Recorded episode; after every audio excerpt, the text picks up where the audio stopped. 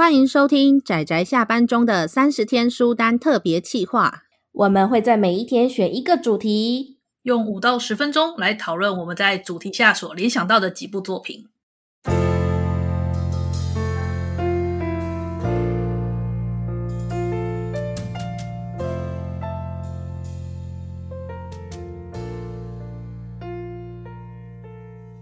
各位听友，大家好，今天是三十天书单的第二十五天，我是阿直，我是大酸梅，我是布谷。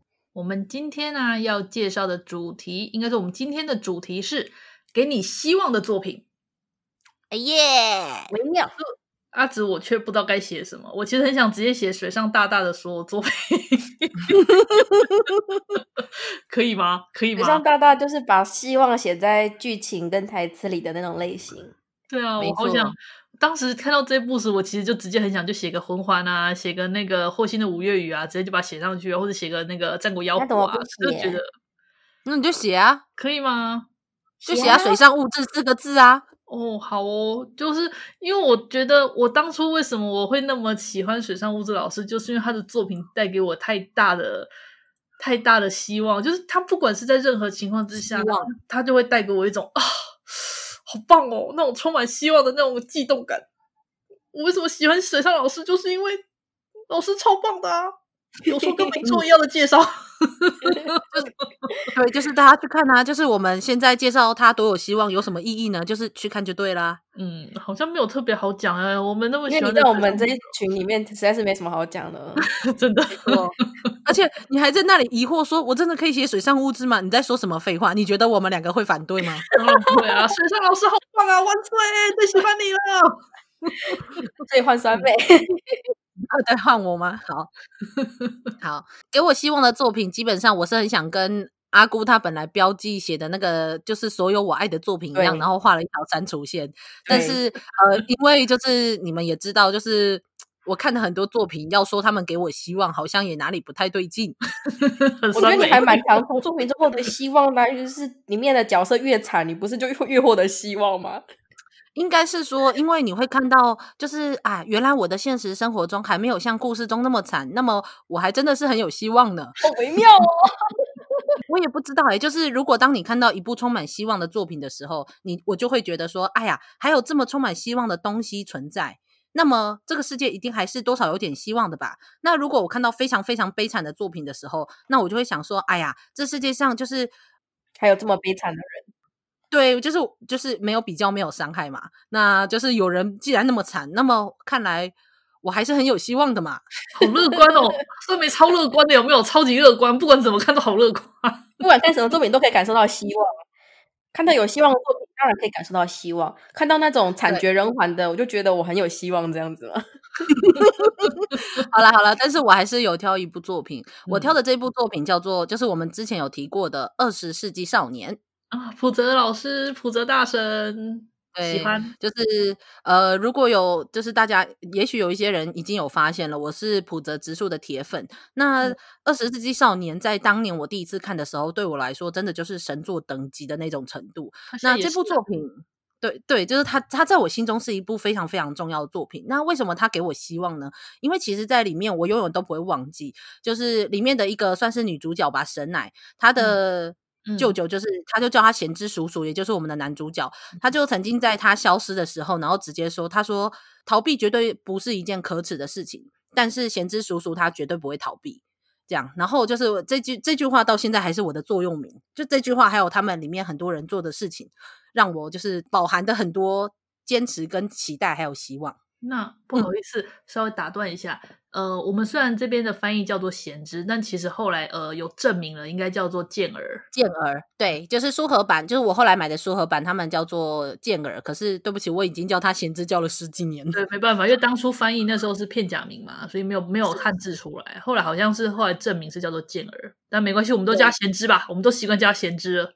对对对，然后还有包括到里面其他角色，就是说什么，就他说你不要，如果当你觉得恐惧的时候，就是你不要闭上双眼，因为恐惧会在你的眼皮子底下就越变越大，你要张开眼睛去看清楚会带给你恐惧的东西。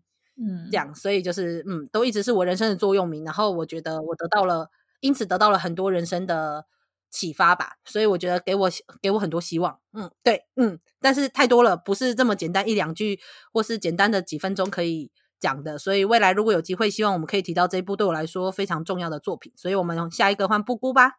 嗯，关于这个给你希望的作品啊，我一开始的时候真的是无从写起，所以就写致所有我爱的作品，就是你只要看到一部 你的爱，你就觉得一切都有，你知道，好像宛如大脑被打了兴奋剂一样，你知道，一片翠绿长长，我不管做什么都觉得非常的有劲儿。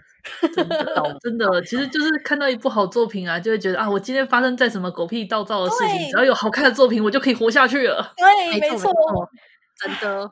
可是好了，我知道不能这样子，而且我们要把握所有能推坑的机会呢，所以我也是挑了一部我们在正节目里面基本上不会提到的作品，但是我个人非常的喜欢，然后他的确给了我很就是希望，那就是《钢之炼金术师》，欢呼吧，各位 啊，牛吗？但但是这部红到根本也不用我们推了，其实，可是，可是我还是要讲一下我对他爱啊，我真的超爱他，他支撑了我，你就是求学时期多少的瞬间啊。我懂，我懂，我懂。还有，我对他觉得这部作品啊，他之所以可以胜出，不在于说他到底哪里特别突出，在于他，他在于他没有缺点啊。对，他算是一个，还有很多很好看的那个少年漫画，也许这里特别好，那里特别好，可是总会有几个槽点让大家吐槽个不停。可是《钢之炼金术师》没有缺点，它就是一个常见的弊病，全部都没有犯，然后。也没有说哪里就是稍微不足，没有，全部都很好，文件派。嗯、然后它的金句真的是超多的，它的黄金场面也太多了，经典场面角色，我不知道为什么哎、欸，就是其实他我也看他看很多次，即使他很长，他我也是属于我看很多次的作品。然后不管是漫画还是动画，然后就连那个漫画跟动画中间的差异，就是你知道都可以如数家珍。真的很喜欢的，超喜欢的，的而且我还永远都记得，我会挑这个。我在看到这个主题的时候，会想到这部，主要是因为那时候 Animax 在播，在同同时播映二零零九年版的时候，然后我妈妈就跟我一起看，然后我看了完就是觉得很高、很感动、很高兴。结果我妈妈在旁边讲说：“啊，怎么看起来这么悲伤啊？”